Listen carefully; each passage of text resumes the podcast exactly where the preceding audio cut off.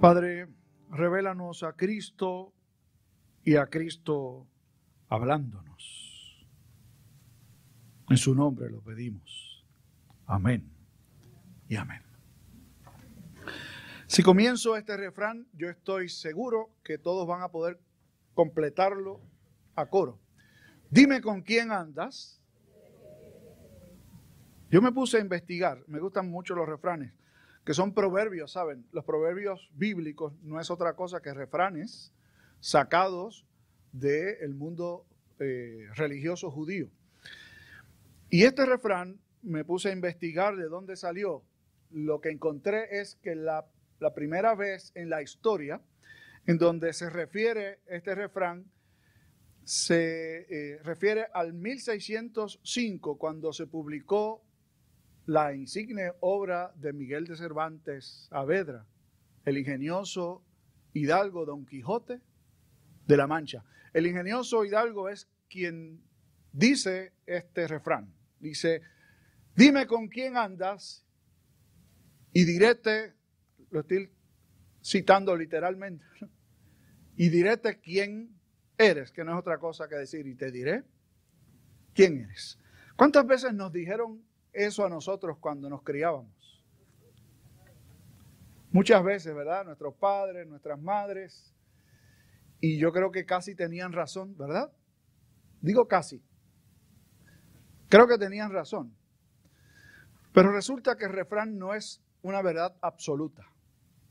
Tiene mucha verdad, muchas veces se aplica. Pero no siempre la compañía determina quiénes somos. En el tiempo en el que Jesús desarrolló su ministerio, este refrán no existía, pero sí la visión que refleja el, refrán sí existía. A Jesús muchas veces lo juzgaron por sus compañías, por con quien él andaba. Lo que está delante de nosotros, esta parábola, justamente es una respuesta a ese planteamiento Digo, ya otras veces lo habían hecho con Jesús e incluso con sus seguidores, con sus discípulos, quienes señalaban a Jesús y a sus discípulos por la mala compañía que, tenían. Bueno, en el tiempo de Jesús, la vida religiosa se dividía en dos grandes grupos, cada uno de ellos segmentado, ¿verdad? Pero en esencia, dos grandes grupos. Los seguidores de la ley y los que no se apegaban a la ley. Estoy hablando nada más que del mundo judío, ¿saben? Ni hablar del mundo gentil.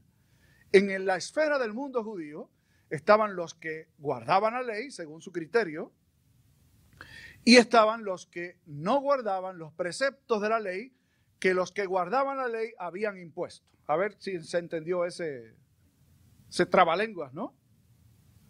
No se refiere a los que no guardaban la ley sencillamente sino que se entendía que eran gente mala, gente de la tierra, literalmente, pecadores. Todos los que no se suscribían a la manera de interpretar la ley de los religiosos de la época de Jesús o los que entendían que se apegaban a la ley como tenía que ser. Estos estaban representados prioritariamente por dos partidos políticos religiosos de la época, fariseos y escribas. Entre ellos, dije hace un rato que estos dos grandes grupos se, dividen entre sí. Este es un ejemplo de ellos. No, no eran los únicos dos grupos de este sector religioso que estaban divididos, pero eran los más conocidos. Los fariseos era el partido mayor, que mayor gente tenía. Los eh, escribas era un grupo más reducido, y que solamente aceptaba los primeros cinco libros del Antiguo Testamento como la ley de Dios. Los fariseos lo amplificaron un poco, no solamente estaban los cinco libros, estaban los profetas también, pero además de eso, la tradición de los hombres, la tradición de los líderes religiosos. Y esta gente estaba siempre a la expectativa porque todo el que cree que tiene la razón no solamente se conforma con decir que tiene la razón, sino que está pendiente de quien no la tiene. Aquí no pasa. Pero seguro que ustedes han visto alguna historia de una vecina, porque casi siempre es una vecina, puede ser un vecino también, de esa vecina que siempre está asomada o por las ventanas, parece que ustedes tienen algunas porque se están riendo, o por la verja o por algún lugar, y siempre están espiando qué hace cada quien. Y saben en el barrio de la pata que cogea todo el mundo. ¿Por qué? Porque seguramente esa persona se juzga a sí misma como una persona íntegra, intachable, perfecta. Yo no. Es o aquella o el otro. Así sucede. Gracias a Dios así no pasa. En la iglesia suele suceder.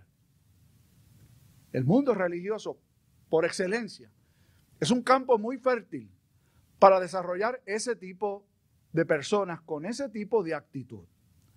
Son personas que se ven a sí mismos como lo mejor que hay, o como decía un anciano, creo que lo dice todavía en Mayagüez, cuando yo servía, hay gente que se cree en Dios menos uno. Si hay gente que es así, que creen que son Dios menos uno, o sea que casi, casi ahí con Dios.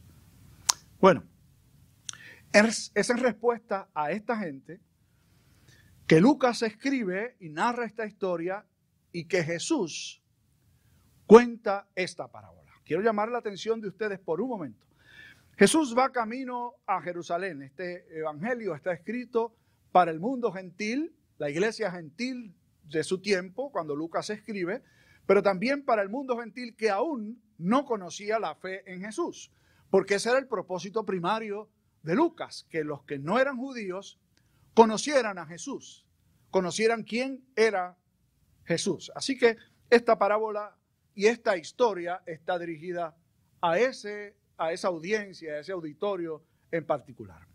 Lucas nos ha dicho que Jesús en su camino a Jerusalén para celebrar una de las grandes fiestas, siempre en su caminar de una ciudad en otra, tenía sus propios seguidores, pero allí estaban seguros siempre los fariseos y los escribas, como la vecina asomada por la ventana, pendiente para ver qué Jesús enseñaba y sobre todo qué Jesús hacía. En una enseñanza, la enseñanza previa que está en el capítulo 14, Jesús la cierra con este pronunciamiento. El que tenga oídos para oír, oiga. Así termina. El que tenga oídos para oír, oiga, oiga, perdón. Y ese señalamiento de Jesús va dirigido esencialmente a los religiosos de su tiempo. Si ustedes tienen oídos, escuchen. Pero miren qué curioso cómo comienza inmediatamente el capítulo 15. Venían todos los publicanos. Es una, es una expresión para indicar que venía una gran cantidad de publicanos y toda clase de pecadores. Es decir, los publicanos estaban entre los pecadores en el tope. Eran los pecadores por excelencia. No porque llevaran una vida moral de dudosa reputación, sino porque sencillamente se entendía que si tú eres un publicano, es decir, un cobrador de impuestos para el gobierno romano, eres un traidor. Y la traición es el peor de los pecados, según los religiosos. Y yo creo que un poco tienen razón. Bueno, pero allí estaban los publicanos. ¿Saben qué? Jesús no solo estaba en esta ocasión rodeado de publicanos. Hay dos publicanos insignes en el ministerio de Jesús. ¿Recuerdan ustedes aquel hombre pequeño llamado Saqueo que se subió a un sicómoro? Él era un publicano. ¿Recuerdan ustedes y de hecho, no solo lo, mandó a bajar del árbol, le dijo, es necesario que yo vaya y pose en tu casa. Así que Jesús llegó y comió en la casa de un publicano. Y luego a otro que se llamaba Mateo. Comió en su casa y lo hizo su discípulo. Un paréntesis aquí sobre algo que vamos a señalar al final. No dejó a Saqueo como estaba, ni a Mateo tampoco. Si bien eran hombres seguramente que habían robado a muchos porque el gobierno romano le daba una licencia, era como una franquicia al cobrador de impuestos, y ese cobrador de impuestos tenía licencia para imponer sobre el impuesto romano el porciento de ganancia suyo, imagínense. Poner al cabro a velar las lechugas. Así que con razón tenían mala reputación los publicanos. Pero estos dos en particular, de los cuales sabemos nombres, devolvieron lo que habían robado. Y de hecho uno de ellos dijo, si alguno ha robado, se lo devuelvo cuadruplicado, o sea, más allá. Lo que tengo lo voy a dar a los pobres. Es decir, fueron gente transformada. Pero allí estaban ellos nombrados por Lucas en el tope de la lista y luego pecadores. ¿Quiénes eran los pecadores? Bueno, allí la, lista es tan larga que no nos va a dar el tiempo. Pero en esencia los pecadores eran todos los que no se suscribían al cumplimiento de las regulaciones judías de su tiempo. Pero allí estaban personas que por su oficio se les consideraba pecadores, con los cuales no se debía tener relación, a los cuales no se les prestaba dinero, los cuales no podían ir a un tribunal a ofrecer testimonio sencillamente por ser vendedores ambulantes, pastores de ovejas, curtidores, prostitutas y por allí usted siga una gama muy amplia de oficios que eran considerados oficios inmundos. ¿Qué hacían los publicanos y pecadores? Aquí viene este primer punto. Dice el texto. Se reunían con Jesús para escucharlo. ¿Recuerdan cómo cerró el capítulo 14? El que tenga oídos para oír, oiga. Y estos son presentados por Lucas como los que están oyendo, no los religiosos, los pecadores. Cuando los religiosos vieron esto, dice el texto, con un verbo que se utiliza bastante en el Antiguo Testamento, particularmente en el Éxodo, que es que comenzaron a murmurar entre ellos. Murmurar no es otra cosa que hablar mal en voz baja, en este caso, porque uno puede murmurar bien y decir que bien lo hizo. Pero la murmuración en este caso no era buena. Comenzaron a hablar entre ellos y a señalar, ahí como salió en la historia animada.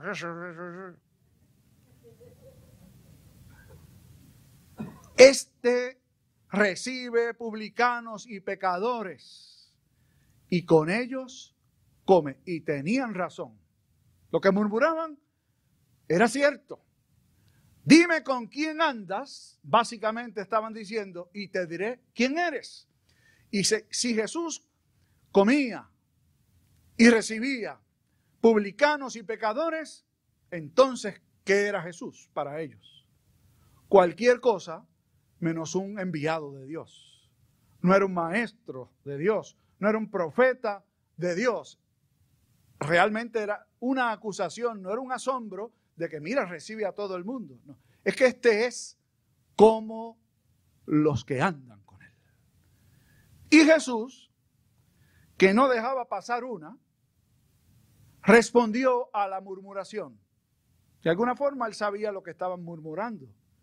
Y es en respuesta a la murmuración que Jesús les dice a ellos, a los líderes religiosos, ¿quién de ustedes que tiene 100 ovejas y pierde una de ellas, no deja las 99 y va en busca de la que estaba perdida hasta encontrarla? Y un momento nos detenemos aquí. Usted dirá, pero ese pastor como que no era muy inteligente. ¿Saben cómo reza este otro refrán, no? Más vale pájaro en mano que 100 volando. Entonces imagínense, 99. Son 99 ovejas, una perdida. ¿Cómo voy a dejar a las 99 solas? No las dejó solas. La costumbre del pastor o de los pastores, que era un oficio pagado, eran rentados era que contaba las ovejas cuando iba a introducirlas al redil. Así que el momento en el que el pastor se da cuenta de que le falta una oveja es cuando está introduciendo a las restantes dentro del redil. Así que no las deja solas. Este redil debía estar en el desierto porque el texto dice que las dejó en el desierto, pero las debió haber dejado guardadas, resguardadas quizás algún otro pastor o ayudante se quedaría con las 99. Pero vamos a volver a eso dentro de un rato. Importante aquí es destacar el hecho de que Jesús es representado aquí por uno de los oficios que los religiosos consideraban menos dignos. Jesús no pudo haber escogido, creo, otro oficio mejor para esta parábola. Ustedes dicen que los pastores, uno no se debe juntar con ellos. En esta parábola, Dios es representado por un pastor. Y busca la oveja hasta encontrarla. Las ovejas de los animales de cuido son las más torpes de todas. De hecho, el oficio de pastor y el agricultor eran los dos oficios más comunes del tiempo de Jesús. Las ovejas, a diferencia de los cabritos, si se ven solas, se echan al suelo y comienzan a balar. No siguen caminando para tratar de encontrar la ruta. Se ven y se sienten tan indefensas que sencillamente se dejan caer y allí comienzan a hacer ruidos a expensas de que algún animal se la coma o que regrese o que el pastor la encuentre perdida. Esta es la imagen que está delante de nosotros. ¿Quién es la oveja perdida? Bueno, antes de decir que somos todos nosotros, en el relato, la oveja perdida son los publicanos y los pecadores. ¿Quién es el pastor? Dios representado por Jesús. Que no solo es que recibe a los pecadores, sino que es la acusación que se le hacía. Jesús va más allá en la parábola. No es que los reciba, es que yo voy y las busco. No es que me junto con ellos porque ellos me vienen a buscar, es que yo voy y las busco hasta encontrarlas. Y las busca porque están perdidas. Entonces, como les decía, que la oveja se echa al suelo. De hecho, si está sola con el pastor, no va a caminar detrás del pastor. La oveja está diseñada para caminar detrás del pastor o a su silbido o al ruido que haga con el resto de la manada. Por eso se la tiene que echar literalmente en sus hombros, el cuello y las patas por cada lado del cuello. Y gozoso regresa a la casa y allí no solo celebra que la encontró, sino que invita a filos, es decir, vecinos bien allegados y a otros vecinos que no son tan allegados, para que celebren con él, porque esta oveja estaba perdida y ha sido encontrada. Me parece extremadamente importante el hecho de que la celebración no es del pastor solamente, sino que la celebración se da en el contexto de una comunidad que celebra el gozo de que ese pastor ha encontrado a su oveja. Dice más, cuando termina la parábola Jesús hace un comentario, les digo que en el cielo habrá más gozo por un pecador que se arrepiente. Para los que dicen que Jesús no importa como tú estés, y que me acepta como es. No, Jesús no te acepta como es. Jesús te acepta a pesar de como tú eres, pero no para dejarte tal como eras, sino para transformarte, para cambiarte en la medida en que el pastor encuentra la oveja y la echa sobre sus hombros, ya no está perdida. Hay un cambio, se ha generado una transformación. Ha comenzado una vida nueva con esa. Recuerden a quién va dirigida la parábola. Va dirigida a los religiosos. Y en esta parábola, ¿cómo encajan en esta parte final? Uno que se arrepiente versus 99 que no necesitan de arrepentimiento. Ah, bueno, pues ellos no tienen nada que arrepentirse, porque el texto dice que no necesitan arrepentimiento. Jesús está hablando con un tono irónico. De la misma forma que habló cuando dijo que no hay peor ciego que el que no quiere ver. Ustedes que ven, les dijo Jesús. Y la verdad el caso es que no querían ver. Y esta gente, su mayor pecado es no reconocer que están perdidos. ¿Por qué no celebran que Jesús busca al perdido? Porque no son del cielo, ¿saben? Porque no pertenecen al reino de Dios. Porque Jesús lo que dijo fue eso, que iba a haber fiesta en el cielo por un pecador que se arrepiente. Si usted no se alegra de un pecador que se arrepiente, es que usted no es del cielo, primero. Y segundo, usted todavía está muy perdido. La iglesia ha sido dejada aquí en la tierra con una misión fundamental. Una realiza muchas otras, pero hay una que es fundamental. No es engordar a las ovejas. Yo no estoy mirando a nadie en particular. Y no estoy hablando de peso físico, ¿ok? Pero yo creo que muchos de nosotros tenemos una sobredosis de escuelas bíblicas y de estudios bíblicos. La iglesia no fue dejada en la tierra para ser alimentada, aunque sí la alimenta el Señor. La iglesia fue dejada en la tierra para cumplir con su misión, que es alcanzar en el nombre del Señor a los que están perdidos. Y creo que entre muchas razones por las cuales la iglesia no cumple con su misión, está esta idea de acá, ya están los malos y aquí estamos los buenos. Y mientras yo esté aquí estoy seguro para cuando me toque enfrentar a los malos. Leía una historia interesante, Hudson uh, Albert decía, eh, él fue el presidente del Wheaton College, que es un colegio cristiano muy famoso, fundado en 1800 60 eh, en la ciudad de Wheaton, en Illinois. Él fue el presidente de esta institución desde el 1965 hasta el 1982.